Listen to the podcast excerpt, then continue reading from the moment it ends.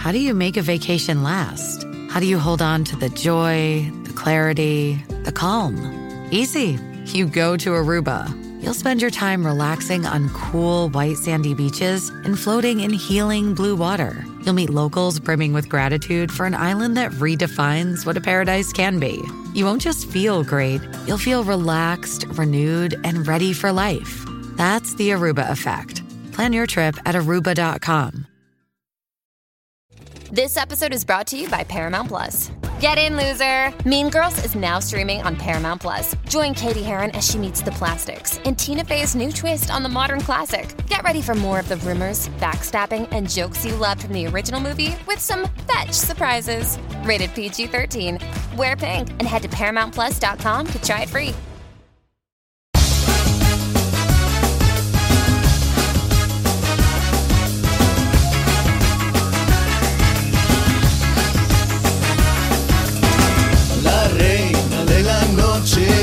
La diosa del vudú. Yo no podré salvarme, podrás salvarte tú. Bienvenidos al último streaming de verano, la edición Recoger el apartamento que se nos han acabado las vacaciones del programa de Fuera de Series, donde cada semana repasamos y analizamos las novedades y estrenos más importantes de las diferentes plataformas de streaming, canales de pago y en abierto. En el programa de hoy vamos a hablar de todas las últimas noticias en torno al lanzamiento de Apple TV, todo lo que nos ha dejado la expo de Disney D23, cómo se verán las series en YouTube a partir de septiembre, la renovación, gracias a Dios, de Succession, el fin de Bowlers en HBO. Analizaremos algunos de los últimos estrenos como Carnival Row y además de como cada semana contaros cuáles son las series más vistas por todos vosotros, lectores y oyentes de fuera de series, a través de nuestro Power Rankings y terminando con las preguntas que nos enviáis relacionadas con el mundo de las series. Yo soy CJ Navas y tengo conmigo Francis Arrabal. Francis, ¿cómo estamos? Pues aquí triste CJ porque ya se nos acaban las vacaciones y se nos acaba el streaming de verano. Ya para la semana que viene volvemos al streaming normal. Contento porque volvemos con todos los podcasts y ya con la parrilla normal, con los cuatro programas semanales, pero se nos acaban las vacaciones y, como suele ser tónica habitual de cada año, de cada verano, con muchas menos series recuperadas y maratoneadas de las que me hubiera gustado. ¿eh? Tenía por ahí unas cuantas atrasadas, Succession entre ellas, y no he conseguido ponerme al día. No, no sé a ti cómo te ha ido el verano seriéfilo, si has conseguido aprovechar para recuperar mucho, que yo creo que sí, que tú sí que lo has conseguido, pero a mí, eso, mucho menos de lo que me hubiera gustado. Bastante mejor de lo que esperaba comparado con otros años, menos de la que quería, porque al final tengo todavía una pila de como 20 o 30 que, he puesto en, en TV Time, pero sí es cierto que, que yo creo que de los veranos que más he recuperado, sobre todo de las series grandes de las que se han estrenado durante este 2019 y que con el primer cuatrimestre tan complicado que tuve con las clases y aterrizando las asignaturas nuevas y todo demás, se me quedó muchísima cosa atrás. Yo creo que en ese sí que mm, prácticamente de todo lo que se ha hablado que había dejado eh, pendiente, yo creo que lo he recuperado prácticamente todo e incluso adelantado. Hecho, ahora veréis que he hecho bastante los deberes, incluso de las series que nos vienen. Así que yo creo que ahí Esta sí que he puesto ganado la partida, ¿eh? honestamente contento, sí. Sí puedo estar contento, sí. Sinceramente, sí. Pues nada, pues vamos ya al programa Cuéntame. que Disney nos ha inundado de Sí, señor. noticias y Disney de celebraba ¿eh? su encuentro bianual de 23, llamado así B por Disney, el 23 porque es 1923, el año en que se fundó The Walt Disney Company, así que dentro de cuatro añitos cumple 100 años la casa del, del ratón, ya veremos a ver la que nos tiene para dentro de cuatro. Como os decía, cada dos años, yo estaba convencido que era cada año, pero no, es cada dos años, No, es bianual. 2019 tocaba, Ujú. de forma que así pues, quede para el 2023 eh, tengamos el centenario y tengamos también un D23. Es una especie de mini Comic Con para todas las propiedades de Disney y, y cuando digo todas digo absolutamente todas. Es decir, aquí se habla tanto evidentemente de lo que vamos a hablar aquí, que son las series de Marvel, de las series del mundo de, de la Guerra de las Galaxias, que prácticamente va a ser el futuro de la Guerra de las Galaxias en los próximos tres años en el universo de Star Wars, pero también es de las eh, atracciones nuevas que va a tener sus parques de atracciones, de los cómics nuevos que van a lanzar, de absolutamente todo. Es la gran convención del mundo de Disney y nos tienen bastante cositas que vamos a detallar mm, por encima, Francis, porque vamos a dedicarle un programa exclusivo a todos los, los que hay y, a cómo vemos un poquito la estrategia de este Disney, que evidentemente su gran anuncio o lo que todos esperamos es que llegue Disney Plus, ya confirmado en noviembre en Estados Unidos, en Canadá y en algún país, incluido Holanda, que siempre ha tenido esa relación especial con los Estados Unidos, y a nosotros en el, eh, al menos Europa Occidental, como sabemos, al primer semestre del 2020. Sí, el próximo martes. Eso, eh, todos los oyentes de Fuera Series tendrán disponible un gran angular que vamos a dedicar en exclusiva al D23, a todas las informaciones que han salido de los paneles de esta exposición bianual de Disney. Las informaciones son muchas, eh, referentes en cuanto a lo que a nosotros nos toca, principalmente al, al universo Marvel, universo Star Wars dentro de Disney Plus, pero bueno, algunas otras tocan a los Simpson y ahí se está rumoreando un posible spin-off, ahora que los Simpsons también forman parte de Disney, series también de los Muppets, muchísimas informaciones. Pero bueno, las más importantes y las que no nos podíamos saltar esta semana de streaming porque son de tremenda actualidad es que se han anunciado tres nuevas series que van a ir a Disney Plus, a este servicio de streaming que está preparando Disney. Tres series que se suman dentro del universo Marvel a las que ya había de The Falcon and the Winter Soldier, los dos herederos del Capitán América, a WandaVision, que va a tener a Elizabeth Olsen y que parece que va a estar libremente inspirada en el magnífico cómic de Tom King, y también dos series individuales que tendrán Loki y Ojo Halcón más allá de esta cosa animada que va a ser What If. Estas tres nuevas series de acción real van a ser una para Miss Marvel, con el personaje de Kamala Khan, la última encarnación de Miss Marvel, una adolescente de origen pakistaní que reside en Nueva Jersey y tiene el poder de alterar su forma. El personaje alcanzó eh, la popularidad en 2014 en el cómic de Miss Marvel de la guionista G. Willow Wilson y fue el primer personaje musulmán de Marvel en tener una cabecera propia. Eh, la guionista eh, para esta serie Miss Marvel va a ser Bisha K. Ali, también comediante que ha, estado trabajando en la serie Cuatro Bodas y un funeral de Hulu, que va a llegar a, España a través de A3 Player Premium. También tenemos anuncios de Moon Knight y She-Hulk. El personaje de Moon Knight es el alias de Mark Spector, un mercenario con un trastorno de identidad disociativo que busca redención. Y la segunda, en realidad, es Jennifer Walters, una abogada que es prima de Bruce Banner, el juego original, y que adquiere parte de sus poderes en una transfusión de sangre. Decía Kevin Feige que ya Bruce Banner no iba a ser el único Hulk en el universo cinematográfico de Marvel. Así que CJ, tres nuevas series. Eh, ¿Qué te parecen? Cuéntame, porque yo sé que el de Miss Marvel tú lo esperabas con bastante ganas. Yo le tengo muchísima ganas de Miss Marvel y luego el de Hulk. Yo recuerdo la etapa de Byrne con una portada clásica de todos los aficionados del, universo Marvel, la tendrá ahora mismo en la cabeza.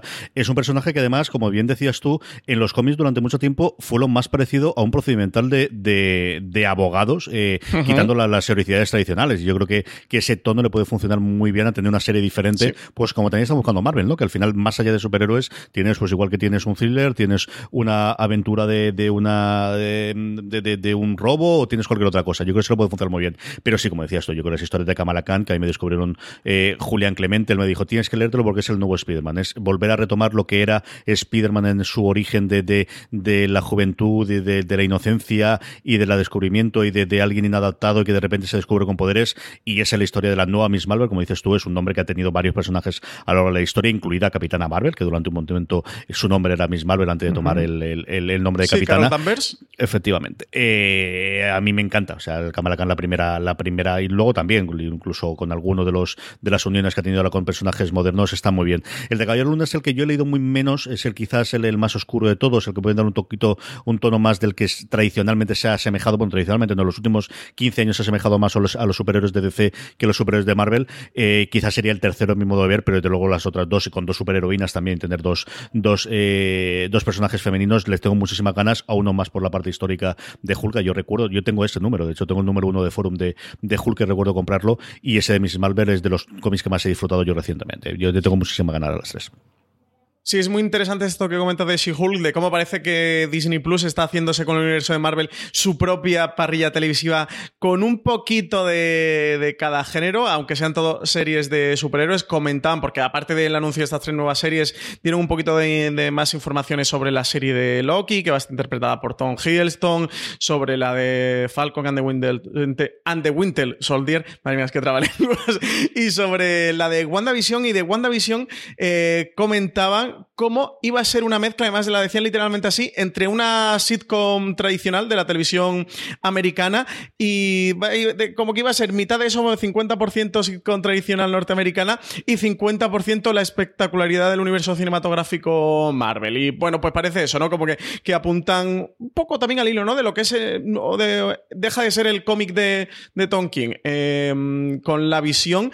Y bueno, ahí parece eso, que van a aprovechar esta serie para tener su propia sitcom, entre comillas, muy entre comillas, dentro de la em, oferta de Disney Plus. Y que esta She-Hulk, yo lo primero que pensé CJ es eso, de nos van a hacer un procedimental mm. eh, de abogados, pero entero y vero, y es si están preparando su propia parrilla, donde habrá series, pues con un componente más fuerte de thriller, otras más cargadas de acción, y van a tener hasta su sitcom protagonizada por superhéroes o su procedimental de abogados de toda la vida, pero protagonizada por Hulka. por que al final es lo que ves también en los cómics. Yo lo de la sitcom hasta que no lo veo no me lo creo. Yo no sé si es un troleo por parte de Feige o exactamente lo que ocurre.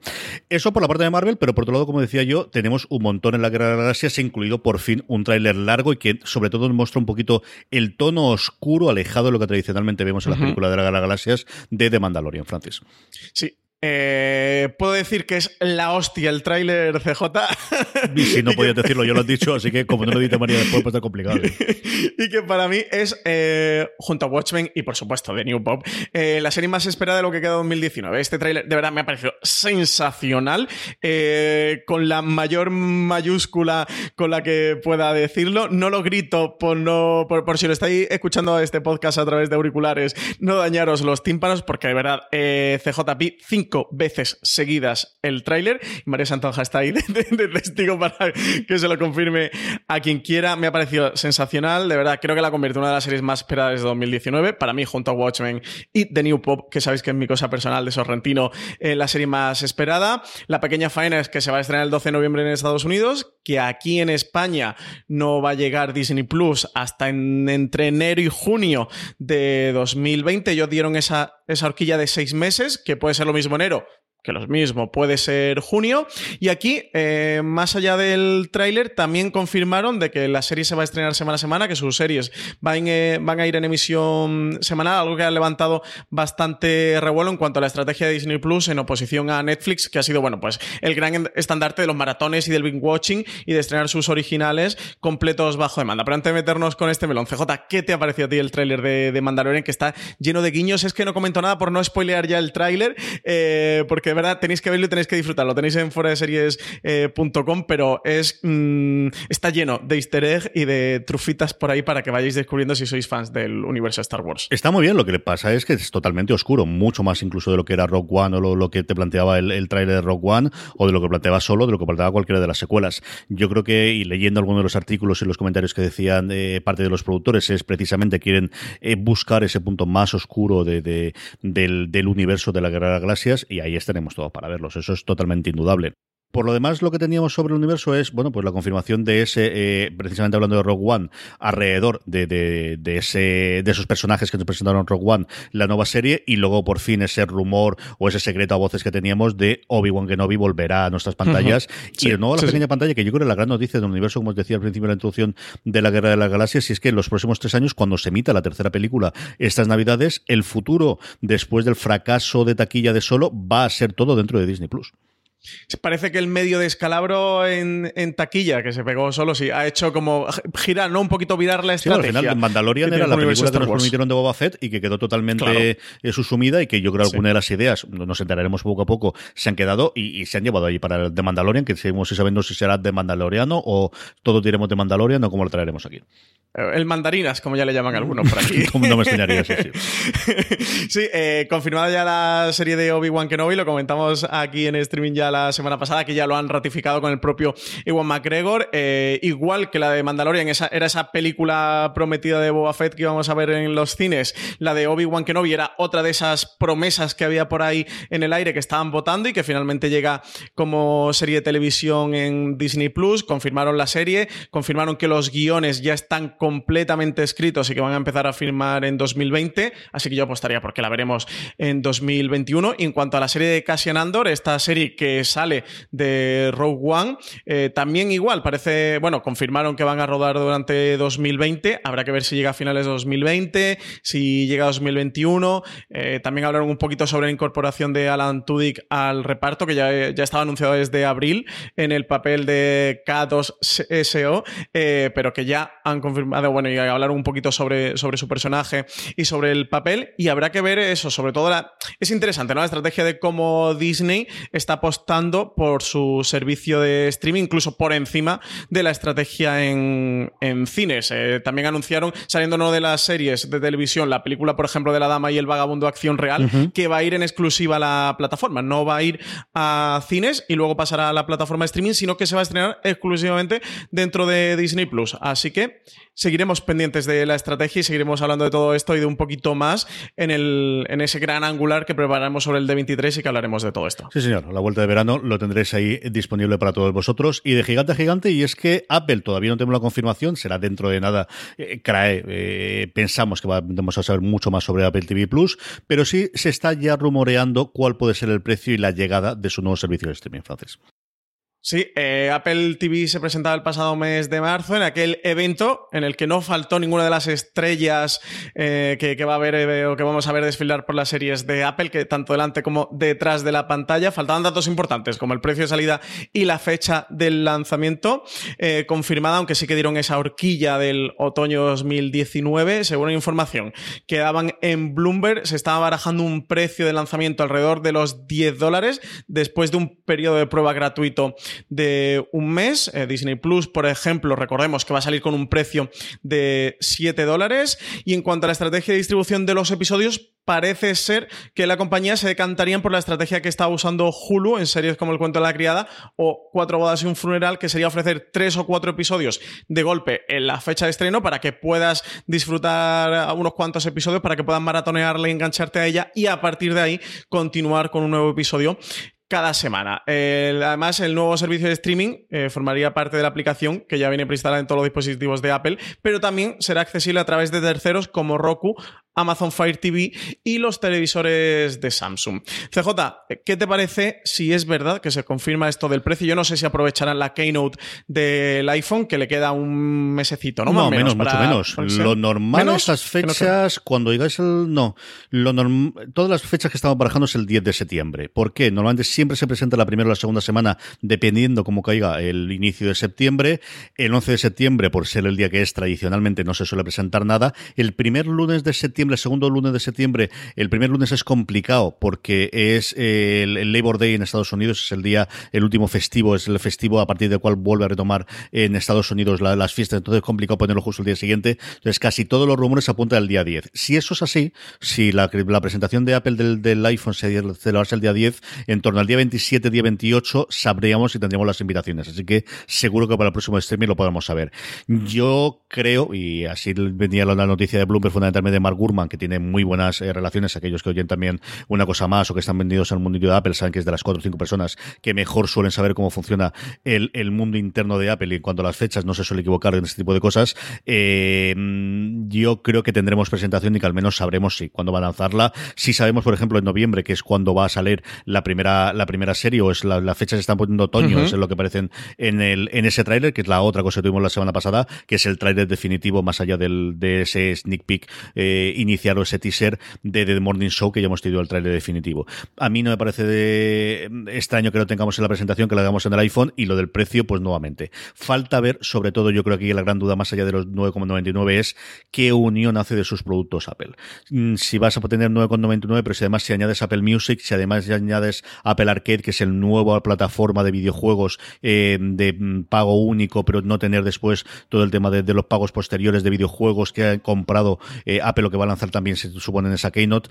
Yo creo que aquí el gran, la gran duda en cuanto al precio ya no es solamente el precio individual que va a tener Apple TV Plus, sino y cuando lo consigues con cuatro o cinco servicios de Apple, a qué precio te queda. Y eso yo creo que lo sabremos, como digo, lo que tiene todo el pinta es que será el 10 de, 10 de septiembre cuando tengamos esa presentación.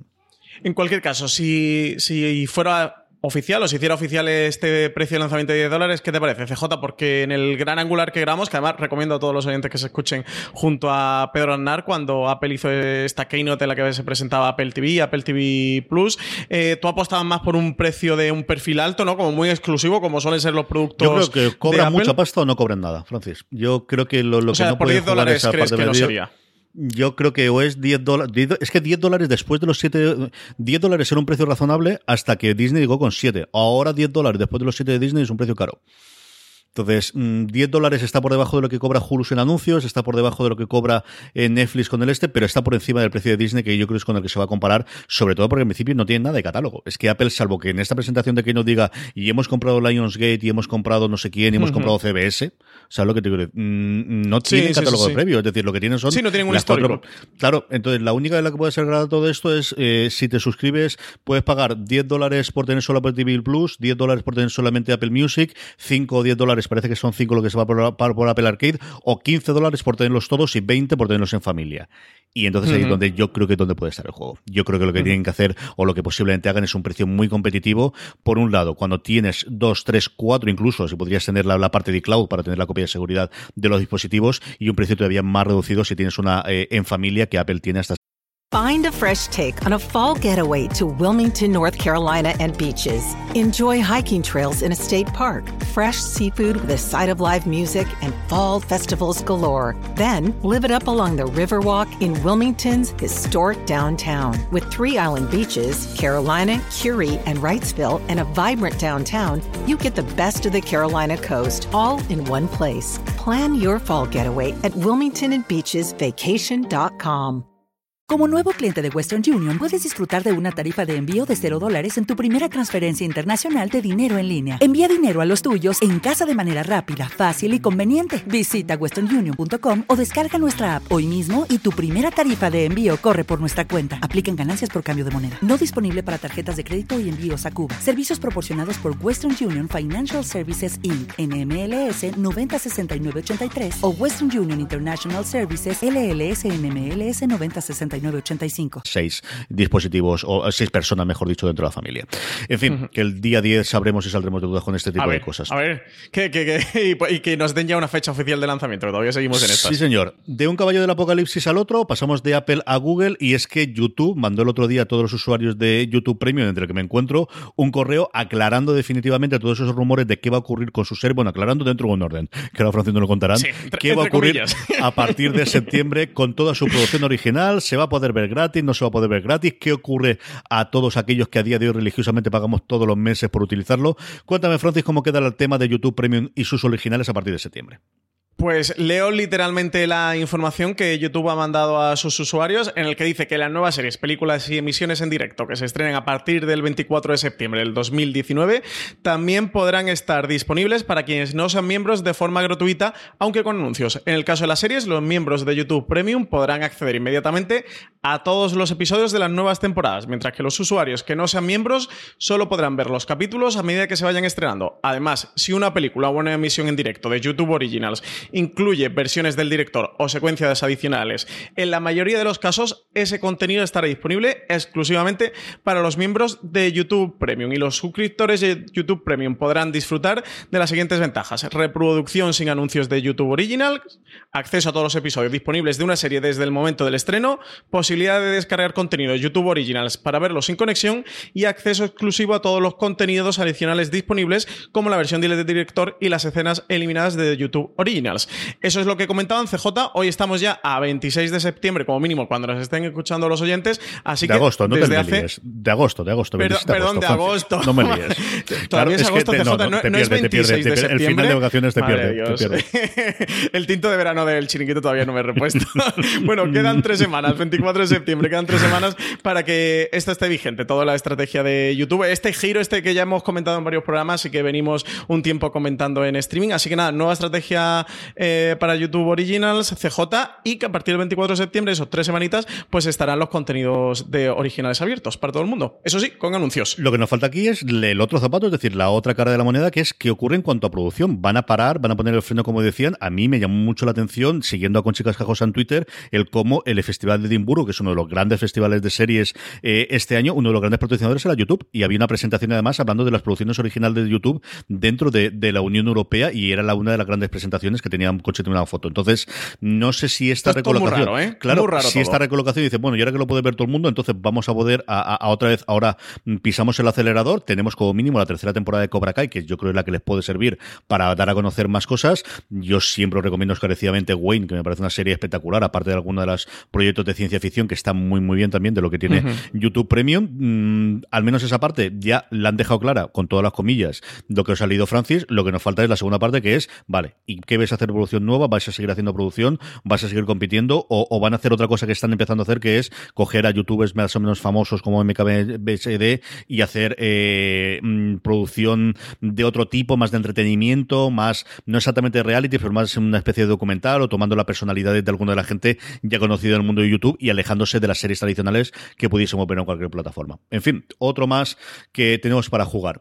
Por último, antes de pasar con nuestro repaso a las, a las plataformas y a las cadenas, eh, tenemos la confirmación de que el creador de Peaky Blinders será una nueva serie para BBC.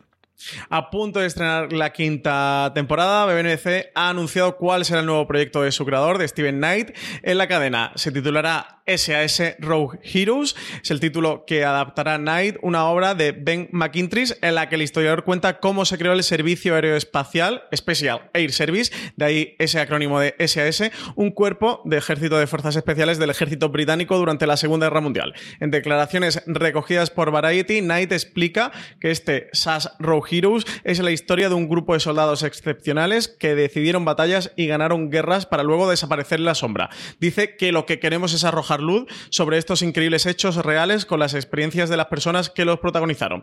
Y que esto será posible gracias a que McIntyre tuvo acceso privilegiado a los archivos del SAS para escribir su propia obra. BBC ha encargado una temporada de seis episodios de una hora de duración que están producidos por Kudos, empresa con créditos que incluyen series como Broadchurch y Humans. Y que la nueva serie favorita de mi mujer, que me hace más preguntarme, pero esto cuando lo estrenan, pero esto cuando no lo estrenan. Si le han dado totalmente en medio, entre Peaky Blinders y los SAS, le han dado totalmente en medio. Vamos ya con el repaso. Amazon Prime Video quiere dejar de ser conocida solamente por The Voice y decide estrenar el 30 de agosto Carnival Row.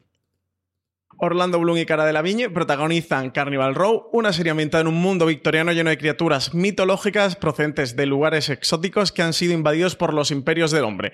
Esta creciente población lucha por coexistir con los humanos a pesar de que tienen prohibido vivir, amar o volar en libertad. Pero incluso en la oscuridad surge la esperanza cuando un detective humano, Rycroft, Philo Strait y una hada refugiada llamada Vignette Stonemoss reviven un peligroso affair en esta sociedad cada vez más intolerante. Vignette guarda un secreto que pone en peligro el mundo de Filo en el transcurso de su caso más importante hasta la fecha, una serie de horribles asesinatos que amenazan la complicada paz de Rowe.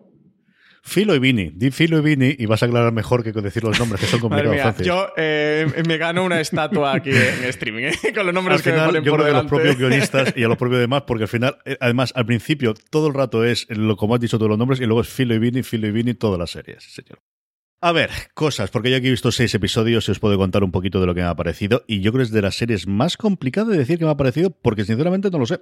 Es una serie que mm, creo que debería gustarme mucho más de lo que hay. Y no podría decirte dónde veo el mayor defecto, quitando el que no tiene ningún sentido del humor casi en ningún momento, Francis. Eh, yo creo que es una serie de estas empeñadas en, ser oscuro y ser tétrico, y ser duro y ser. Y, hay momentos en los cuales. Y, no es que no haya carcajadas, hay momentos graciosos, hay un par de personajes que son tremendamente divertidos, especialmente la, amiga de, de Vini, que es, bueno, que hace de prostituta y que tiene una historia previa con ella y que es por la que ella vive en la ciudad nueva. Pero bueno, a ver, os cuento un poquito la, la historia, aunque Francis lo ha contado por encima.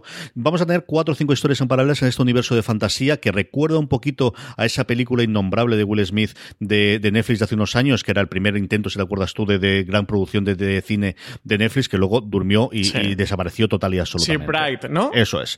Em, ¿Qué es lo que tenemos aquí? Pues tenemos una serie que intenta intenta ser la nueva de Juego de Tronos por ciertas formas, en el que se mueven tres o cuatro historias en paralelo, eh, mm, y que los últimos, yo he visto seis de los ocho, creo recordar los nueve primeros episodios de la primera temporada, sabemos que está renovada para una segunda temporada, parece que van a converger finalmente. La historia principal, porque al final son la gente guapa y la que tenemos en las portadas y lo vuestro demás, es esta que contabas tú entre Orlando Bloom y Cara de Lavín, que es que están bien, es que podría decir, es que ellos están muy forzados, es que ellos son malos autores. No, de verdad que sinceramente me gustan dos, pues es que van a tener una historia de, amor muy sosa y no va a gustar. No, tampoco es. Oye, ese punto es sorprendente, no juegan a la típica historia de se encuentran aquí, se enamoran. No, no, no, no. Ellos vienen una historia previa, de hecho el primer encuentro entre ellos es todo menos amoroso, está bastante bien. Bueno, pero es que la historia solo se centra en ellos demás y no tiene ningún personaje secundario interesante. No, leche, es que sale Jared Harris y a Indira Barma haciendo una historia de intrigas y además de intrigas políticas con una especie de de teatrí, de, de, mm, funcionamiento como si fuese un parlamento inglés en el que mm, trae mucha historia porque fundamentalmente lo que ocurre es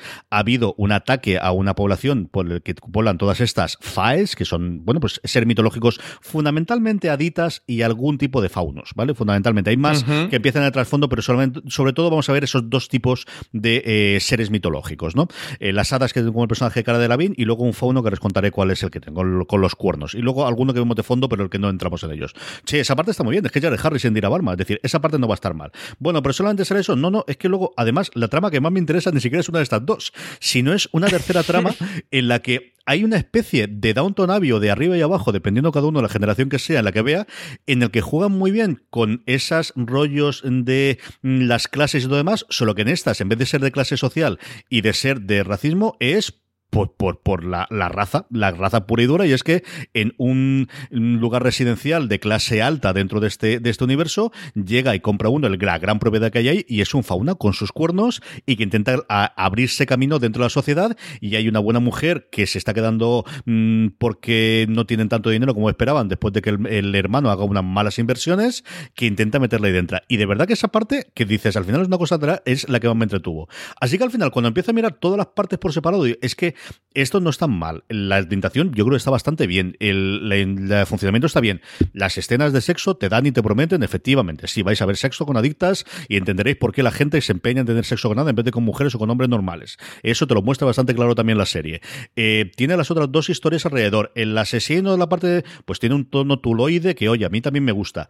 Chico, y aún así, Francis, de verdad, es una de las series en no te que entusiasmado, ¿no? me salía de ella, mm, de repente me sorprendía de por qué estoy viendo el iPad al mismo tiempo, estoy buscando algo, no sé qué es lo que tiene, de verdad no lo sé, volveré a intentarla verla, yo creo que es una serie que al final a la fantasía le va a gustar mucho, yo buscando todas las críticas americanas veo que más o menos ocurre lo mismo, eh, hay gente a la que le gustó mucho y gente a la que no le gustó nada, pero además las mismas facetas, no lo sé, tengo mucha curiosidad por ver cómo va a ser recibida. Creo que es una serie de la que mm, Amazon va a hacer una apuesta lo suficientemente grande después del éxito, yo creo que sí, totalmente eh, mm, conveniado entre todos de The Voice. Eh, de esta va a ser la siguiente en apuesta y no sé qué va a ocurrir con ella, si la gente va a funcionar o no. Sí que es cierto que yo creo que va de menos a más y que al final me gustará y acabaré de ver seguro la primera temporada y si me da una segunda temporada veré. Pero es una serie que cuando la analizo y como he hecho ahora, me gustan mucho más sus partes individuales que cuando luego veo la suma de todo me ha dejado mucho más frío. No sé por qué. Yo es que no me he podido poner todavía con ella porque entre que no he podido dedicar demasiado tiempo a ver series y encima eh, los screeners que nos han pasado eran, estaban en versión original, sin subtítulos, nada, me la he dejado aparcada hasta el estreno que llega esta misma semana. Nada, cuando le echo un vistazo lo comentaremos de nuevo aquí por streaming. Eso, veo que no te entusiasma, que estás ahí como un poco tibio, ¿no? Que ni frío ni calor. Que creo que debería gustarme más y que no sé de verdad cuál es el problema, más allá, como os digo, de la falta absoluta de eh, humor. Y no tiene por qué tener un humor mm, de jiji jaja, no, no, pero no sé si es esa parte de ser realmente oscura el que es. No lo sé. Mira a ver si se puede ver alguno para la semana que viene. Yo acabo de ver la temporada y lo podemos comentar a ver qué nos apareció finalmente. Lo que tuvimos también, Francis, eh, empieza a terminar el mes y ya empezamos a saber las novedades de Amazon Prime Video para este mes de septiembre. Sí, novedades que llegan al catálogo de Amazon. El 1 de septiembre van a poner la temporada de Verano Azul, eh, también de Hospital Valle Norte, Willy y Grace, que ya desde la primera hasta la octava temporada, también la quinta de allí abajo la primera de Se ha escrito un crimen y la primera de Crossing que llega el 2 de septiembre. El 13 de septiembre ya la primera temporada de Undone, el próximo proyecto de Rafael Bob Waxberg, creador de Boya Horseman, y Kate Purdy, productor y guionista en la serie Netflix, que continúan explorando el género de animación para adultos. Undone se aleja de Boya Horseman visual y tonalmente con la Victoria de Alma, una joven que después de sufrir un accidente de coche empieza a ver visiones de su padre y a experimentar una relación diferente con el tiempo y el espacio, lo que le da esperanza de poder viajar a su pasado reciente para cambiar el curso de los acontecimientos. CJ, tú como devoto absoluto y fiel seguidor de Boya Horseman, entiendo que esta la estarás esperando, ¿no? Totalmente, y si no habéis visto el tráiler todavía de Antón, tenéis que verlo. Es un género muy especial, os recordará varias películas que recientemente han jugado con eso, sobre todo a Scanner Darkly, eh, aquella adaptación que hubo en su momento de, la novela de, de Philip K. Dick. Eh, sí, sí, cualquier cosa que hagan esta gente, yo ahí estaré primero para verla, sin duda. Y 13 de septiembre llega también El corazón de Sergio Ramos, un documental, una serie documental que ofrece una nueva y refrescante perspectiva del icónico jugador de fútbol mediante imágenes nunca antes vistas. Amazon Prime Video ha tenido acceso exclusivo al día a día de Sergio Ramos, capturando relevantes momentos de su vida personal y profesional en un momento difícil del equipo. Y que no se lo digan, CJ, parece que tampoco sí, ha decidido coger la mejor temporada. ¿eh? ¿Cuál es la mejor que podemos coger, Sergio? Esta, esta es la buena.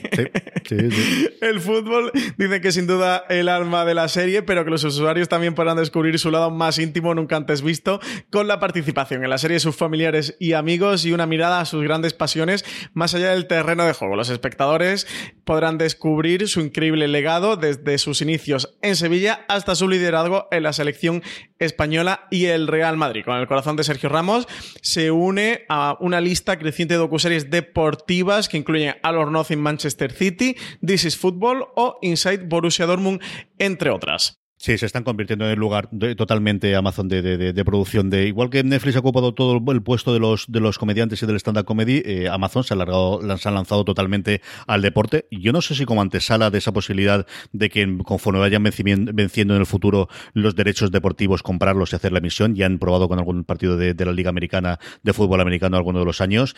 Y yo vi el tráiler de esta de Sergio Ramos y me gustó más de lo que esperaba. ¿eh? Yo no tenía ningún interés de, en verla y el tráiler la verdad es que hizo su labor y no te digo yo que me vaya a asegurar o no voy a hacer acercar a ella como me acerqué en su momento con, con Six Dreams, con la, con la de la Liga de Fútbol, que yo creo que es una cosa bastante, bastante decente de, de Justin, de los autores de, de, eh, de Muerte en León y más recientemente del Pionero, eh, de Justin Wester y su equipo. Pero oye, a mí me gustó bastante más de lo que esperaba el tráiler. ¿eh? Sí, desde luego es curiosa la estrategia de Amazon Prime Video y notable porque al menos tiene. Eh, y está en cuanto a fútbol, ¿eh? Cinco series documentales alrededor. Eso también está la de Six Dreams, que es la, del, la que se ambienta en la Liga Española, que también aquí en streaming la hemos comentado. Por último, 21 de septiembre, eh, primera temporada de Absentia, que también llega al catálogo de Amazon Prime Video. Yo, el corazón de Sergio Ramos CJ, no estoy seguro de si la veré, porque por un lado me apetece, pero por otro lado rememorar los lamentables sucesos de la temporada pasada. Pero puede ver la familia y estas cosas, yo qué sé, yo creo que está bien, hay que verlo, hombre, hay que verlo, hay que verlo. Es lo que tiene. Bueno, pues de la novedad de Amazon Prime Video que nos llegaron a las de Filmin que nos llegaron vía Twitter, Francis.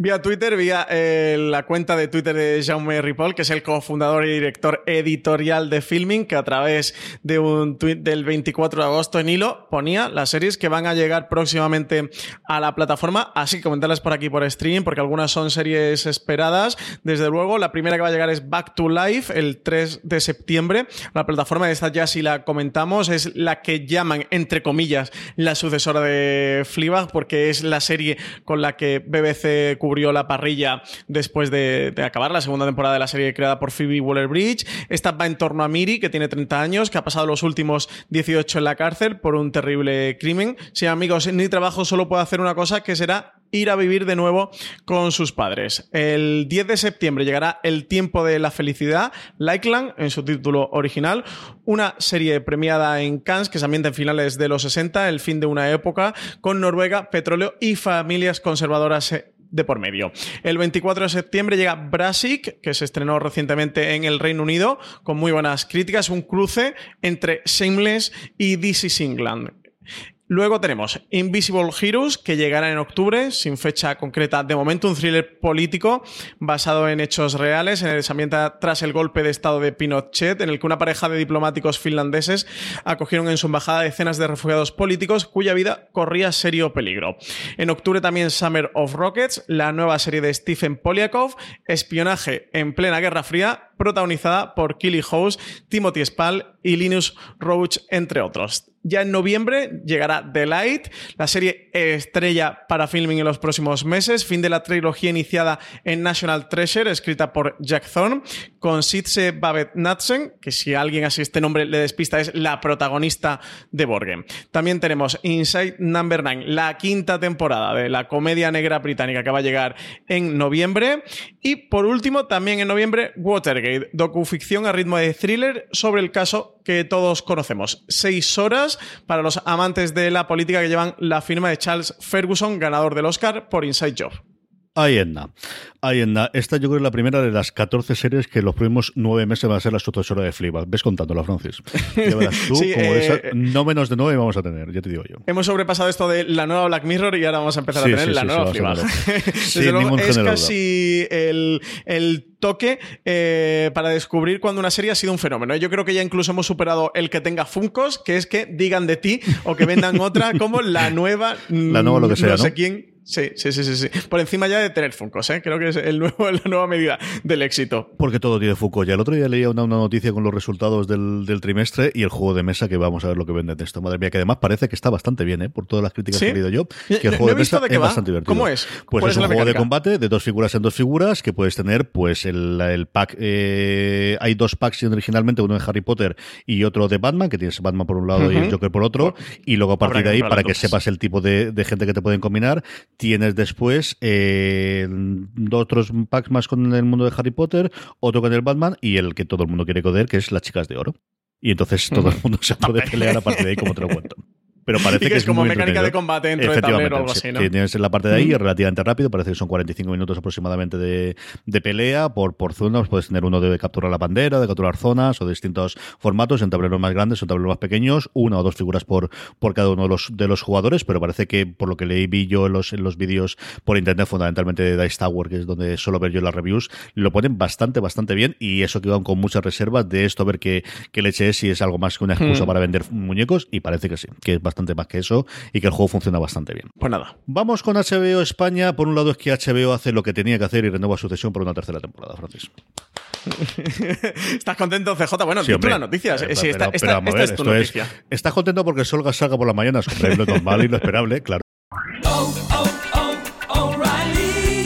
¿Necesitas ayuda? En O'Reilly Auto Parts te ayudamos. ¿Necesitas algún consejo? Te aconsejamos. Nuestros profesionales en autopartes están siempre disponibles para ayudarte a encontrar lo que necesites. Excelente servicio al cliente es solo una de las ventajas que ofrece O'Reilly Auto Parts. Los profesionales en autopartes. Oh, oh, oh,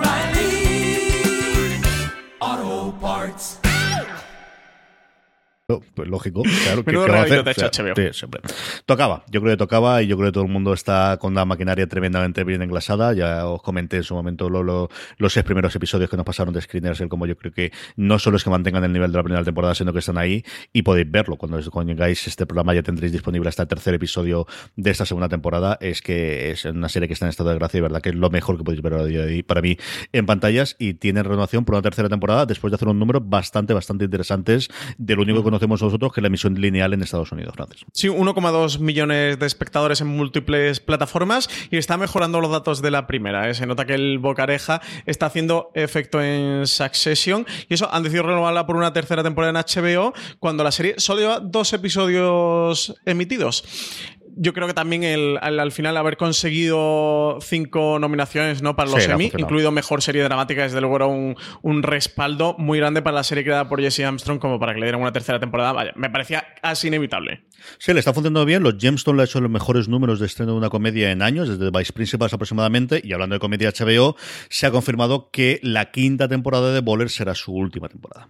Una temporada eh, que está a puntito de estrenarse. Lo comentaba Dwayne Johnson, dio la noticia a través de su Instagram, el que decía que su corazón estaba lleno de gratitud hacia todos los espectadores por haber seguido temporada a temporada viendo Bowlers, esta serie creada por Stephen Levinson, que explora el mundo del fútbol profesional a través de un grupo de jugadores pasados y presentes que se esfuerzan por permanecer en el juego. Dwayne Johnson interpreta a una ex superestrella del fútbol americano, Spencer Strasmore, que ha decidido reinventarse y dar el salto a ser agente de jugadores, además de otros jugadores actuales que, se desarrollan a lo largo de la serie. Comentaba eh, Dwayne Johnson que también que había sido un honor hacerlo y que había sido un honor producir y que ha sido un honor entregarles a todos la serie, a todos los fans esta serie. Y Valles CJ es otra de las grandes series de HBO que se cierran en este 2019 después de Juego de Tronos y VIP. Y además Ah, se ha marcado también el final para otras como The Deuce o Silicon Valley. Así que eh, parece que se avecina renovación dentro de la parrilla de, HBO con todos estos cambios de HBO Max de por medio del lanzamiento, de la preparación del lanzamiento de la plataforma de streaming que va a incluir también en las series de HBO. Sí, señor, es que al final Juego de Tronos, bueno, pues lo, oscurece absolutamente todo, pero hemos tenido una verdadera y total renovación de la guardia, como se hizo después del final de Los Soprano. También allí aquello le costó como tres o cuatro años de, bueno, más, yo creo que cinco añitos de travesía en el desierto a HBO de intentar encontrar cuál iba a ser la siguiente el funcionamiento, le aguantó un poquito y le pagó la nómina durante mucho tiempo los vampiros y True Blood, pero hasta que llegó Juego de Tronos la cosa fue complicada con un montón de series de la, bueno, pues tuvimos Lack, tuvimos Hank, tuvimos, yo qué sé, como tanto en comedia como en drama, quitando de verdad eh, con el eh, True Blood que les mantuvo y les funcionaba muy bien a nivel de, de audiencia y que se vendió bien internacionalmente, tuvieron una cantidad ingente de series que se cancelaron entre la primera y la segunda temporada que no regabaron de funcionar. A ver qué es lo que ocurre de cara al 2020, que desde luego es un año eh, a falta de ver cuando se estrena la, la precuela de Juego de Tronos importante para el universo de, HBO eh, en concreto y de HBO Max en, en general. Vamos con Movistar, Francis. Movistar Plus estrena el 26 de agosto la quinta temporada de The Affair.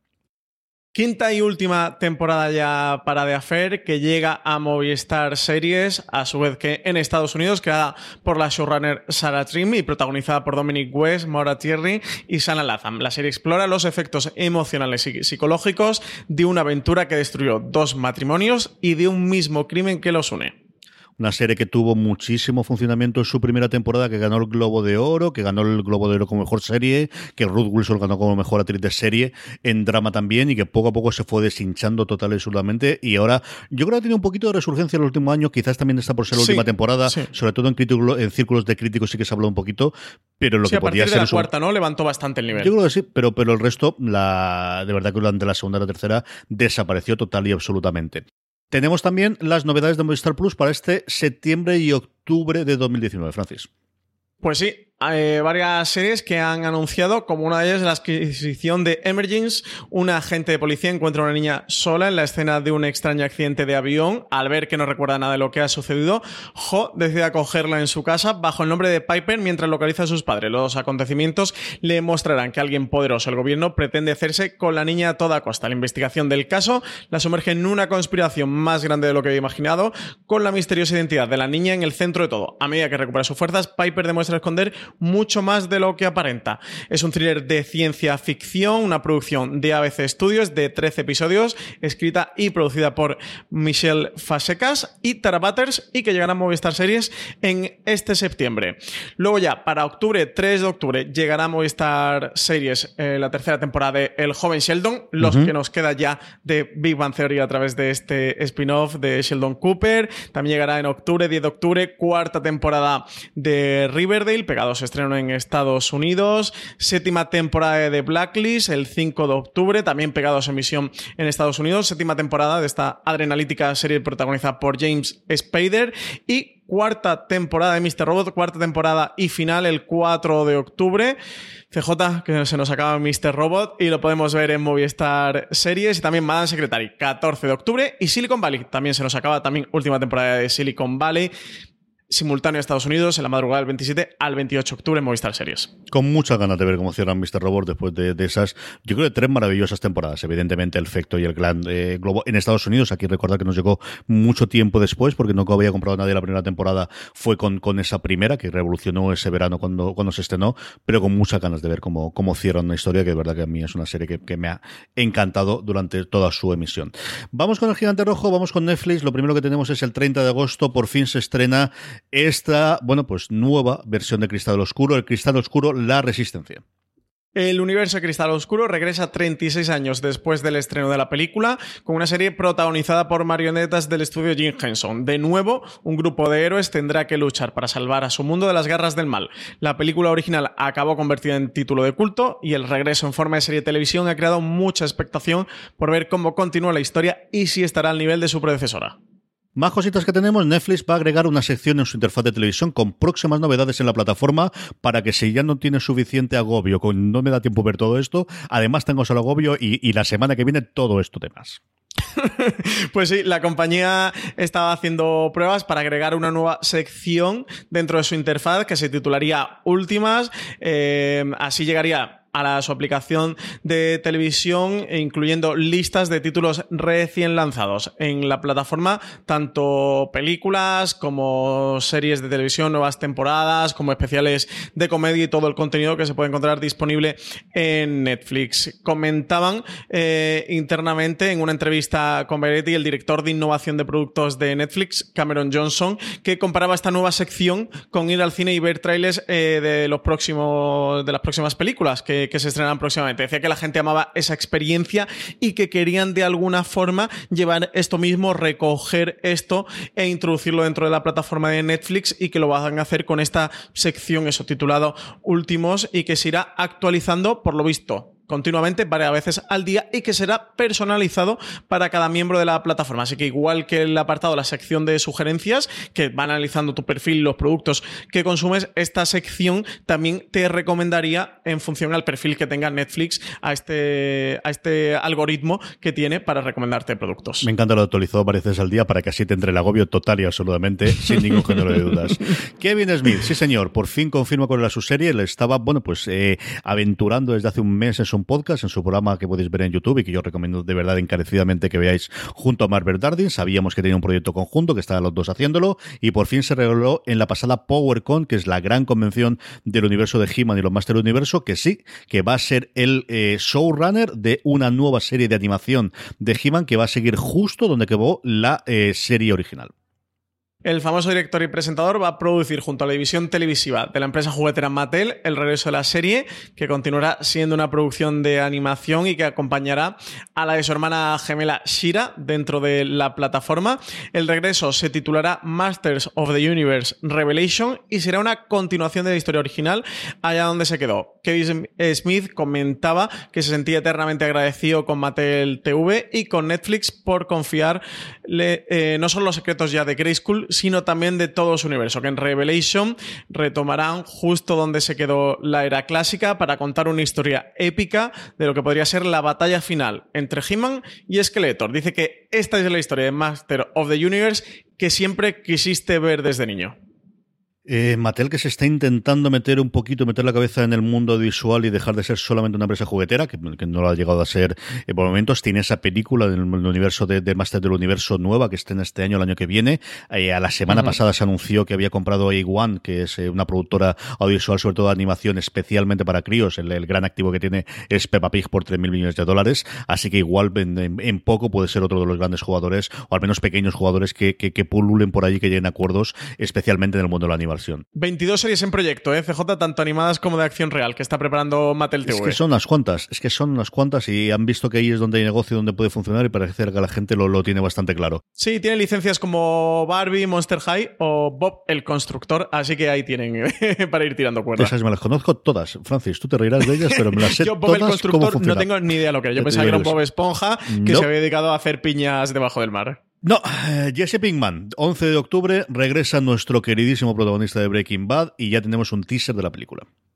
El Camino, una película de Breaking Bad, es el título oficial de la continuación en forma de TV movie de la serie creada por Vince Gilligan que se estrena en Netflix el próximo 11 de octubre. Los perfiles oficiales de Twitter de la plataforma lo anunciaban hace tan solo unos días, incluyendo un pequeño teaser en el que vemos a un colega Jesse Pinkman hablando con la policía porque este se ha dado la fuga y nadie sabe dónde está. Por los escasos detalles que se han ido filtrando, lo que se deja entrever de dicho teaser y el final de la propia Breaking Bad, Jesse continúa huido de esa banda que lo obligaba a cocinar cristal de metanfetamina para ellos y es probable que la película sea una road movie en la que Pigman intenta dejarlo todo atrás, tanto su pasado como a la gente que lo persigue, como a la policía, pero poco más se sabe. El camino se va a emitir en AMC en Estados Unidos después de su estreno en Netflix, continuando con esa extraña simbiosis que se dio entre cadena y plataforma mientras Breaking Bad estuvo en emisión. Sus últimas temporadas crecieron de manera espectacular en audiencia en parte porque gran parte del público se había puesto al día en Netflix y luego iba AMC a ver la nueva temporada de Breaking Bad. Fue el primer gran momento de ese llamado efecto Netflix y del, ver las cadenas que, emitían la posibilidad de algo parecido a lo que ocurrió con Shit Creek más, recientemente. Yo oía una entrevista con el, con el jefe de, Pop TV del canal que emite Shit Creek en Estados Unidos y de cómo ese efecto se había producido y de cómo ellos habían decidido que quizás de las mejores eh, políticas de marketing que podía hacer de la nueva temporada o de cara a la nueva temporada era eh, hace un par de años a llegar a un acuerdo con Netflix para que se emitiesen allí, la gente pudiese ver las temporadas previas y a partir se, se acercasen a la siguiente temporada. Eh, un par de cositas que vamos a comentar rápidamente de, de Netflix, Francis. La primera quiere Francis Cabrera de Glow, ¿no? Sí, hombre, la has visto entera, tercera temporada de Glow. Ahí parece que con la guadaña pendiendo sobre ella no, no, está tan claro si Netflix la va a renovar o no. A día de hoy no han dicho nada. Parece que ya la renovación de, para esta tercera temporada estuvo reñida eh, y estamos aquí un poquito a la espera de saber qué va a pasar con, con, la serie de las chicas del wrestling. Y CJ, tú has visto entera la tercera temporada, así que cuéntame cómo está. a mí me ha encantado. Me ha vuelto a reencontrar, de, de, te vuelves a reencontrar con los amigos. Hemos tenido los 10 episodios de esta tercera temporada, en la que es un disfrute detrás de otro, de volver a encontrarte con unas viejas amigas, una serie tremendísimamente coral, aunque tenemos muchos personajes principales, pero es que todas son principales, es que tenemos casi 12. Es quizás la temporada en la que menos combates como tal tenemos, tenemos simplemente combates en dos, tres episodios que recuerde yo ahora mismo de memoria, pero es absolutamente imprescindible, desde luego si habéis visto las dos primeras. Es como ocurre con las, sobre todo es un fenómeno muy de sitcom, ¿no? Desde cuando llegas a una quinta, sexta temporada en la sitcom de, mm, no es que te dé exactamente lo mismo lo que cuenten, pero un poco sí, porque al final es volver a reencontrarte semana tras semana, día tras día, con tus viejos amigos y con eh, parte de la que considera la familia. Esa es la misma sensación que tengo yo ver Glow. Yo Glow mm, tengo carcajadas, pero sobre todo lo que tengo es una sonrisa constante y perenne mientras las estoy viendo. Tiene sus momentos dramáticos, tiene sus momentos más o menos duros, quizás menos que las temporadas anteriores, a mí sencillamente me encantó, Francis. Ah, yo a ver si la retomo, porque la segunda temporada sí que la acabé, a ver si me pongo con esta tercera. Y sí, bueno, entiendo lo que dices. Al final, eso, reencuentro con estos personajes son tan entrañables. La que, por otra parte, hemos terminado ha sido la segunda temporada de Mindhunter. Y bueno, comentar un poquito, que ya que la hemos visto los dos completa, ¿qué te ha parecido a ti, CJ? A mí me parece espectacular. Yo creo que es eh, sabiendo qué tipo de serie es. Es una serie de asesinos en serie en el que no se ve casi nunca el asesinato, por no decir nunca, en el que ves de algunos casos el efecto, pero fundamentalmente es eh, serie de tres personajes en una habitación hablando, porque normalmente son los dos investigadores y otro más Sencillamente espectacular. Eh, sí, los primeros episodios le dirige Fincher, pero los otros están exactamente igual al nivel. Hay hmm. varios momentos mm, memorables. El, momento del tercero de interrogatorio al, que sufrió los disparos de, de, de, este es, una escena sencillamente maravillosa de, cómo te tienen tensión todo el rato simplemente con te van a enseñar la cara, no te van a enseñar la cara y al mismo tiempo lo que te están contando. Y la historia, en fin, pues eh, mm, de forma similar a lo que te he contado Glow, te vuelves a encontrar con ellos, vuelven a contarte los casos, vuelven a contarte qué es lo que está ocurriendo. Y trasfondo que quizás no tienes en la primera temporada de los últimos cuatro o cinco episodios con todo el tema de los niños de Atlanta, que es tremebundo y que es muy carne de Wikipedia conforme terminen los episodios de y a ver esto exactamente ¿Qué me vas a contar? ¿Qué vas a contar? Que me he leído todo well por arriba, por abajo y por un lado y por el otro. a mí me ha resultado sensacional esta segunda temporada de Mindhunter. ¿eh? ¿eh? me parece un imprescindible desde luego dentro de la plataforma de Netflix. CJ yo para mí, junto a The Crown y Master of None, serían las tres grandes series que ha hecho la plataforma. No sé si tú estás de acuerdo, que tú por ahí tienes otras favoritas como Boya Horseman. Sí, yo creo que, que, yo es cierto que me están dando visto menos de lo que estaba. Yo mm, junto con The Crown y The Crown lo pondría por encima, pero me falta ver la tercera temporada. Yo creo que está, desde luego, de, de las tres primeras, sin ningún género de dudas.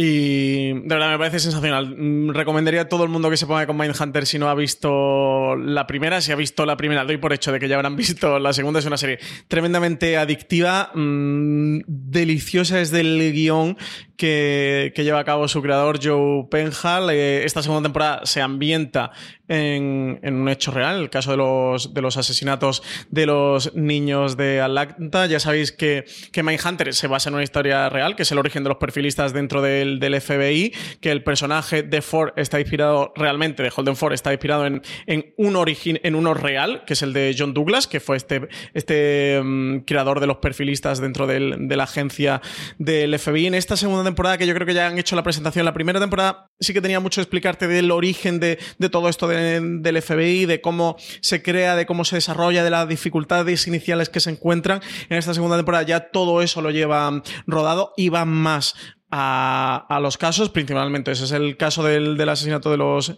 niños de Atlanta hay otros que van tocando que no voy a comentar por no entrar en, spoiler. Y la continuación del caso que hemos en la primera temporada, que tampoco voy a decir cuál es, eh, aunque ya en esta segunda temporada se, desvela, así que tampoco es por no hacer spoiler. A mí me ha gustado muchísimo, la he disfrutado de verdad. Me parece una serie sensacional que me voy a ver de segunda vuelta, pero, pero que ya. Y coincido contigo, eh, que si los dos primeros episodios de, que están dirigidos por. No, los dos primeros, no. Están dirigidos los, tres, primeros, ¿eh? Los tres primeros. Por David Fincher sí. Eh, yo pensaba que eran los dos primeros, pero cuando, cuando empezaba el tercero estaba acreditado Fincher y dije, ostras, está también aquí. Eh, si los tres primeros están bien dirigidos, el resto de las series también. ¿eh? El quinto es, es alucinante, pero tremendamente alucinante como el resto de temporada. sí, carne, como otras series, pues como te, como te hacen series como Waco y, series de, este tipo, de carne de, irte a, Google e investigar todo lo que ocurrió. Yo tengo por ahí a, a María Santonja obsesionada con todo esto de lo criminal. Adelante, se está escuchando, vaya por el segundo podcast sobre este tema americano que se está escuchando.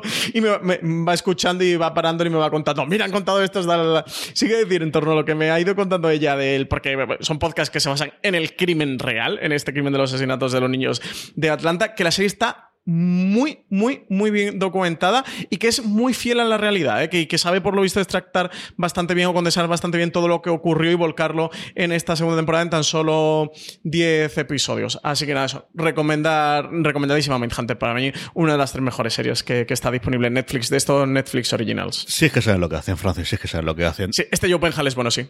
Start Play, que nos presenta Rami su primera temporada el 30 de agosto. Rami, protagonizada y coproducida por el comediante Rami Youssef, cuenta la historia de un egipcio estadounidense de primera generación que se embarca en un viaje espiritual en su vecindario políticamente dividido de Nueva Jersey. Rami pretende explorar los desafíos de estar a medio camino entre la comunidad egipcia y los millennials, trayendo una nueva perspectiva a la pantalla mientras explora los desafíos de lo que es estar atrapado entre una comunidad musulmana que piensa que la vida es una prueba moral y una generación millennial que piensa que la vida no tiene consecuencias. CJ de esta, tú ya has visto la primera temporada completa, así que cuéntame qué tal es este Rami, porque yo creo que soy 100% target, ¿eh? objetivo de esta serie y que tengo que ponerme con ella. Yo creo total absoluto. Es una maravilla, una sencillamente maravilla de serie. Eh, Jamie Rousseff es un cómico estadounidense que coincidió siendo telonero de, de, Gerald Carmichael eh, y empezaron a hablar un poquito. Carmichael estaba entonces haciendo la ruta por Estados Unidos, pero tenía también The Carmichael Show, que era una sitcom que él tenía eh, que estaba muy bien en cuanto a guion. Él actuaba a nivel aproximadamente de lo que podéis ver a Cizansari. Ese es más o menos el nivel de actuación que tiene eh, Jero Carmichael, pero por lo menos la serie estaba muy bien. Y aquí eh, estuvieron dándole vueltas de cómo podían hacer una sitcom. Se le llevaron a la gente de A24. A24 es con Anapurna, los dos grandes productores, sobre todo los cinéfilos que las conocerán más. Es la gente detrás de Moonlight, es la gente detrás de Lady Bird. Eh, y este año, por ejemplo, detrás de Euphoria, es una de las dos productoras que tiene Euphoria. Aunque la pasta inicialmente le hicieron con Spring Breakers, que al final todo el mundo tiene su pasado, ¿eh? o sea que no nos volvamos locos. Pero es una de las dos grandes productoras, como os decía, junto con Anapurna de cine independiente eh, reciente. Se la llevaron allí, eran también los productores del show de, de Carmichael.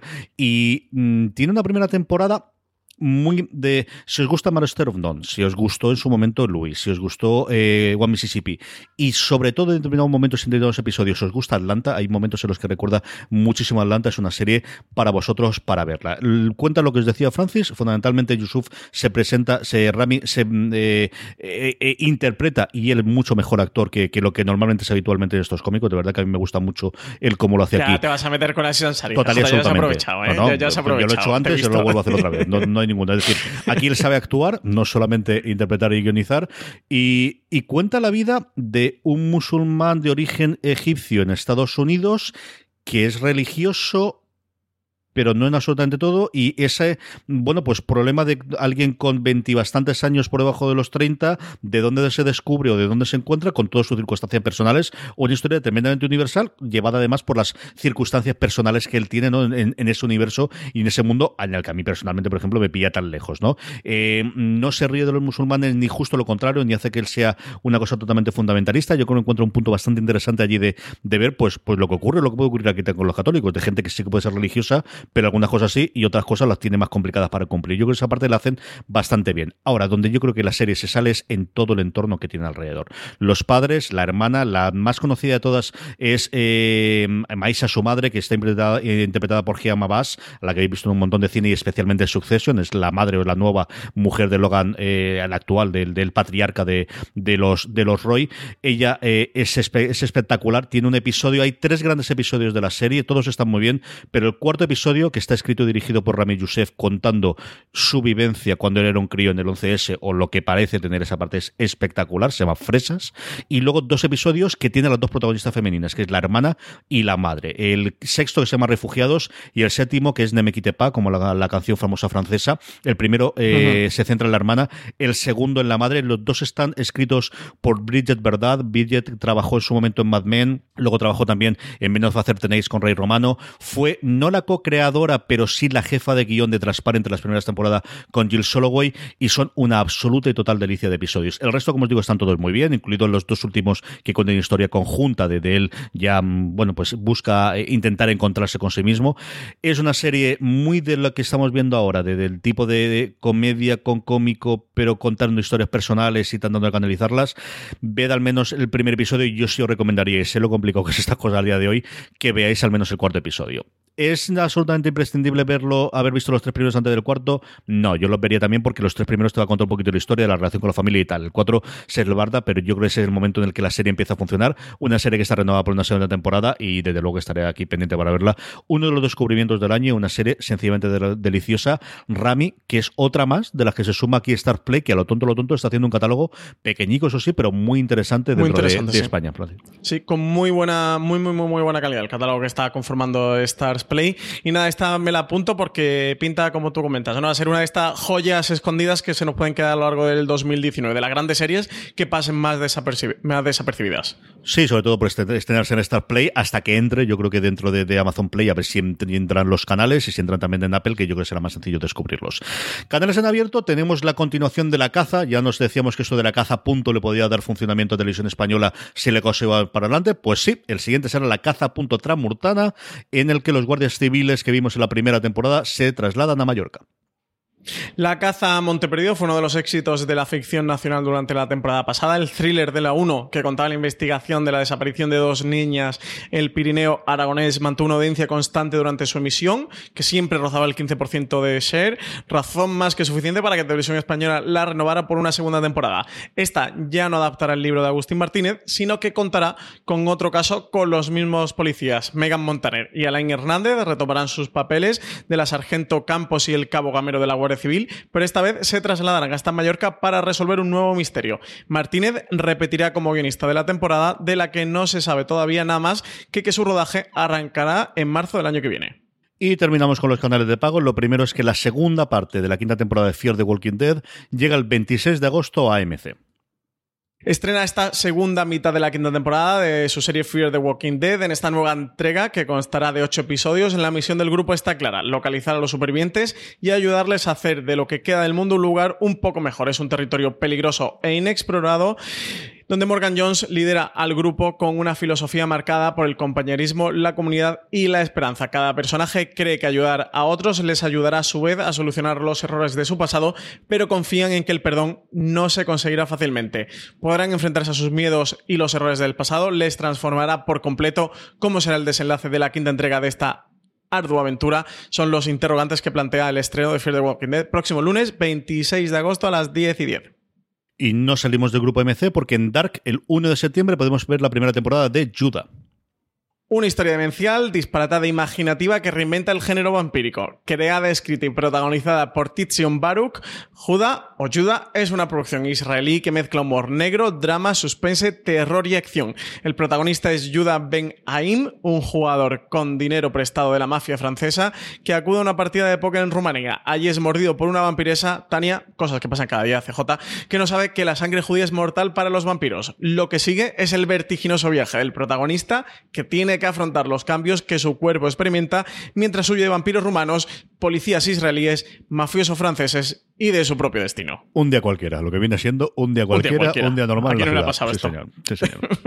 Recomendación, Francis, de todo lo anterior que nos quedamos. Pues yo, eh, has hablado tan efusivamente de, de Rami, esta comedia de Rami Youssef, eh, que, que me la quedo. Eso ya sabes que soy carne de cañón, me, me las he visto todas. Louis, Son Master of None, One Mississippi, Insecure. Soy muy fan de todas estas series de, de autores, estas comedias de autores, que también las tenemos en España, como que fue de Jorge Sanz o El fin de la comedia de Ignatius Farray. Así que nada, me apunto a esta, Rami, en Stars Play. Pues yo, con todas las salvedades que os he dicho previamente, pero yo creo que tenéis que acercaros a Carnival Row. Al menos ver los primeros episodios, ver qué os parecen cada una de las interpretaciones y qué os parece la historia.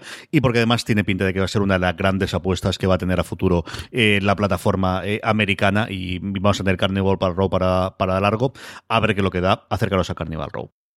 Vamos con nuestro Power Rankings, vamos con las series más vistas por nuestra querida audiencia, por todos vosotros durante esta pasada semana, unos Power Rankings que hacemos semanalmente a través de una encuesta que colgamos en foradeseries.com, aunque como siempre os digo, la forma más sencilla para que os avisemos y no se os olvidéis es que os unáis a nuestro grupo de Telegram, telegram.me barra fuera de series, accedéis a esa dirección desde vuestro teléfono móvil, os incorporáis al grupo y allí, además de poder estar hablando diariamente con más de mil personas, casi mil cien cuando grabamos esto, eh, que hablan diariamente sobre series de televisión, cuando colgamos la encuesta con la que hacemos el Power Ranking, os avisamos y en cuestión de nada, de 15-20 segundos, rellenáis la encuesta, ponéis las tres series que más os han gustado la semana anterior, que es así como hacemos el Power Rankings, y además luego os dejamos un huequecito para que nos hagáis las preguntas con las que siempre terminamos streaming. Empezamos y cae un puesto, pero se sigue manteniendo, pues eso, una de las grandes series de Netflix, una de las grandes sensaciones del verano, desde su estreno del 4 de julio, poquito a poco va saliendo, pero se mantiene todavía en el puesto número 10, Stranger Things. Ha acabado penúltima temporada en Sci-Fi Los 100, así que cae 5 posiciones en nuestro Power Ranking hasta la novena posición. Y se mantiene una de las miniseries del año, antes de que ya sea el Chernobyl, fenómeno Chernobyl y la de la, bueno, de la que más se habló sobre todo en su primer episodio, Years and Years, que se puede ver en HBO España. Otra serie que terminó temporada ya hace unas cuantas semanas, aunque está renovada para una segunda, Euforia, en HBO España, que hay cuatro posiciones hasta la séptima. En el sexto se colocan las chicas de Derry, Derry Girls, recién estrenada su segunda e hilarante temporada en Netflix. Y quinta posición para La Casa de Papel, serie en Netflix, con su parte 3, CJ, que sube dos posiciones y esta se estrenó a mediados de julio, ¿eh? Hablábamos de su estreno hace nada y es que Mindhunter es una de las entradas, no la más grande porque lo comentará Francis, la segunda entrada más fuerte en nuestro Power Rankings con su segunda temporada en Netflix. Mindhunter ocupa el puesto número 4 porque la más fuerte ha sido Glow. CJ con su tercera temporada se coloca en la tercera posición de nuestro Power Ranking.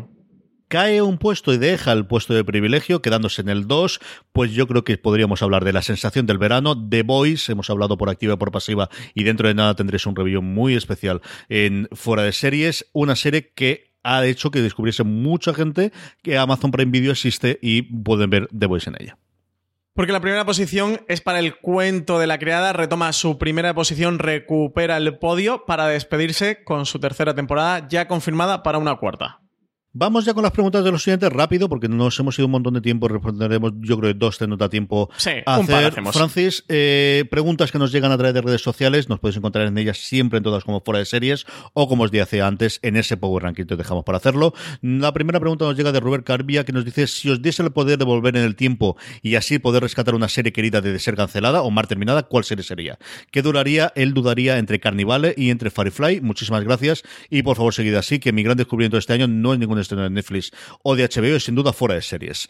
Francis. No, no me digas ahora que Rubén Carbia no es nuestra persona favorita. Sí, sí, oye, qué bien lo ha hecho, este qué bien lo ha hecho, lo ha hecho muy bien. sí, Qué bonito, bien, qué- sí. qué bonito, hecho Rubén, muy qué bien, bonito. muy bien, muy bien, sí. Un abrazo enorme. Eso, yo, yo para mí, no sé tú, pero quitando a mis padres, a ti, María y tal, Rubén Carbia es mi persona favorita en el universo. Eh, y quitando también a John Favre, eh, que, que, parece que nos está haciendo un The Mandalorian muy chulo. Eh, yo diría que si no hubiera pegado el bajón que pegó, pero sinceramente, del quizás, al menos el que tengo en la memoria, que más me dolió fue Héroes, ¿eh? La cancelación me, me, dolió. Y mira que la serie bajó, que, que ya llegó un momento que, que, que, se arrastraba, que no tenía nada que ver con la primera temporada, con esta huelga de guionistas entre medias que tanto le afectó. Pero recordar de que se me desprendió un cachito de mi corazón cuando me dijeron que no iba a poder seguir con esa serie y con sus personajes fue con Héroes. Yo tengo varias, siempre vuelvo a lo mismo. Eh, por un lado, Rubicon. Rubicon me dolió muchísimo en su momento cuando se canceló, pero creo que al final queda como una gran miniserie de 12. Olvidar el decimotercero no existe. Borrar ese último episodio no sirve para nada, porque era la puerta abierta de la siguiente temporada y, y, la serie de verdad que queda espectacular si se cierra con el episodio anterior. Y luego Terriers. Terriers es una serie que el propio John Langraf, el jefe de FX, siempre ha dicho por activa y por pasiva que, que es de las quizás de las que más eh, lamenta tener que haber ido a cancelar. Yo creo que es una serie que siempre, si se hubiese estrenado dos años después con el efecto de las plataformas y con el poder de, de, de, de, tener nuevas ventanas donde se hubiese transformado, ir. Y luego me hubiese fastidiado mucho lo del, lo del cómo quedó, eh, cercanos un poquito más cercano aquí, el Ministerio del Tiempo después de la tercera temporada. Pero como tengo ya confirmada la cuarta, pues mira, esa espinita al menos me la han quitado. Cierto, ¿eh? Pero esas dos, muy sí, sí, sí. Como terminó y como tenía pinta de que podíamos hacer una nueva patrulla y el convertirlo, sí, una vez más en nuestro Doctor Who Pro, que siempre damos vueltas a lo mismo, pero que a, a cierta razón tiene. Pues mira, es al menos tendremos continuación, pero por lo demás, Rubicon y Terry es posiblemente Terry, de las dos, porque es la que tenía más pinta de, de, poder tener consecución y, y, y a ir para adelante. Raúl Rosell, que nos dice que como casi se acaba el veranito, Francis, ¿cuál es nuestra serie más esperada para otoño? Pues aquí saco de Mandalorian porque esta se va a ir ya a, a, noviembre y en España no la vamos a poder hasta 2020. Así que quitando esta, yo me quedaría, ya lo sabéis, con Watchmen de HBO, que le tengo ganazas, con esta revisión del mundo de Watchmen de Damon Lindelof, que va a coger el cómic para hacer una serie que se va a ambientar años después, es decir, no va a hacer como Zack Snyder, que es llevar el cómic a la pantalla de cine. En este caso, Lindelof no va a trasladar el cómic como tal, no va a ser una adaptación como tal eh, en cuanto a las tramas de este Watchmen, sino que va a crear una nueva historia, eso ambientada tiene pinta unos 20-30 años después de, de, los hechos cuando, cuando acaba Watchmen. Y la otra, por supuesto, es The New Pop, la segunda parte de, la serie de Pablo Sorrentino de Young Pop. Serían mis dos series más esperadas para este otoño. Y, y saco de Mandalorian, que se estrena el 12 de noviembre en Estados Unidos y aquí España no va a llegar de momento. Yo tengo un montón, de hecho tengo tantos montón que dentro de nada podréis escuchar un top hablando precisamente de, las series que más ganas tengo de, eh, que más espero de lo que nos queda del, en el 2019, eh, junto con Marina y con, y con Álvaro. Venga, es un poquito de spoiler, pero tampoco porque lo que haga ninguna cosa extraña. The Crown. The Crown a mí es una serie que me tiene fascinado desde su primera temporada, especialmente con su segunda, y que ahora con un 100% más de Olivia Colman, pues que voy a contar. Tengo una ganas locas por ver qué, qué hace la gente de The Crown cuando vuelva aquí a, a Netflix. Pues sí, pues sí, totalmente. Eh, porque va casi unida a la anterior. CJ, leemos ya esta última de Alberto Orting antes de terminar el programa. Sí, claro. Dice que sobre qué gran serie de las anunciadas eh, tenemos más hype o más expectativas. Con The Mandalorian, Star Trek, la serie de Marvel, Cristal Oscuro, The Witcher, Watchmen. Pues yo sin duda con, con, Watchmen y con The Mandalorian. Con The Mandalorian estaba guardándome mis expectativas. ¿eh? Yo soy muy fan del universo Star Wars y, de, evidentemente cuando se anunció una serie de televisión, como hemos comentado antes también, igual que la de Cassian Andor o la de Obi-Wan Kenobi tenía expectativas altas, pero eso, quería resguardarme un poquito hasta ver primeras imágenes. Hubo eh, de... Um, creo que fue de Comic Con un pequeño... No, no era ni teaser, era una escena, un minutito de vídeo con John Favreau explicando un poquito cómo estaba siendo el desarrollo de Mandalorian, con alguna un imagen, poquito pero más, muy ¿eh? poquita no cosa. se acabó de filtrar, pero eso fueron como 4 o 5 minutos. Sí, pero sobre Sí. todo el comentario. Lo que era metraje era muy poquito. Pero el vídeo era un poquito Sí. más extenso por lo que dices tú, porque, porque sobre todo comentaban cómo estaba siendo el rodaje. Mm. Y, y ya, pues, eh, te, te da una piedra de toque, ¿no? Algo con lo que ir apuntando por dónde podía ir esto, y eso por las palabras de John Favreau, que es el que está de showrunner de la serie. Pero bueno, ya habiendo visto el tráiler como tal, esa imagen de esas picas, y no digo nada más, eh, sin duda de Mandalorian. O sea, para mí ahora mismo yo estoy con, con The Mandalorian. Y a ver qué tal con The Witcher, que para mí ha ido mejorando. Empezó muy bajo Mm. con las primeras imágenes que enseñaron y ha ido mm, ganando, ¿eh? Ha ido bastante ganando. Y yo en las series de Marvel no es que tenga hype, o sea, es que lo espero absolutamente todo.